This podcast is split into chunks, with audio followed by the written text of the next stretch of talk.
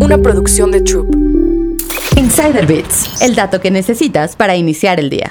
El papel de las mujeres en el automovilismo, un deporte que algunos podrían considerar que es dominado por hombres, ha crecido significativamente con el paso de los años. Por ejemplo, múltiples campeonatos mundiales como la Fórmula 1 eliminaron las famosas Grid Girls, que eran las chicas que solamente sostenían carteles frente a los autos en las parrillas de salida. Hoy tenemos categorías como la Fórmula E, una empresa cuyo 45% de su personal son mujeres. Ahí encontramos a ingenieras de software y datos, consejeras generales de escuderías, ingenieras de rendimiento, ingenieras de neumáticos y coordinadoras de comunicación y prensa. Sin embargo, el Campeonato Mundial Eléctrico sabe que aún tiene pendiente que las mujeres regresen a su parrilla de pilotos, ya que a lo largo de sus nueve temporadas, solo tres han competido por el título. De acuerdo con Julia Payet, directora de sustentabilidad de la Fórmula E, el problema a vencer es estructural y hay que verlo como una pirámide. La base es el karting, mientras que los siguientes niveles son las categorías de monoplaza, Fórmula 4, Fórmula 3, Fórmula 2 y Fórmula 1, a donde todos aspiran llegar. Si la base son 100 personas, ahí vamos a tener solo 10 o 15 chicas. Al final, en la cima de la pirámide solo quedarán 10 pilotos y ninguno de ellos será una mujer, porque son eliminadas poco a poco durante el proceso. La Fórmula E busca romper este patrón y en alianza con la FIA promueve Girls on Track.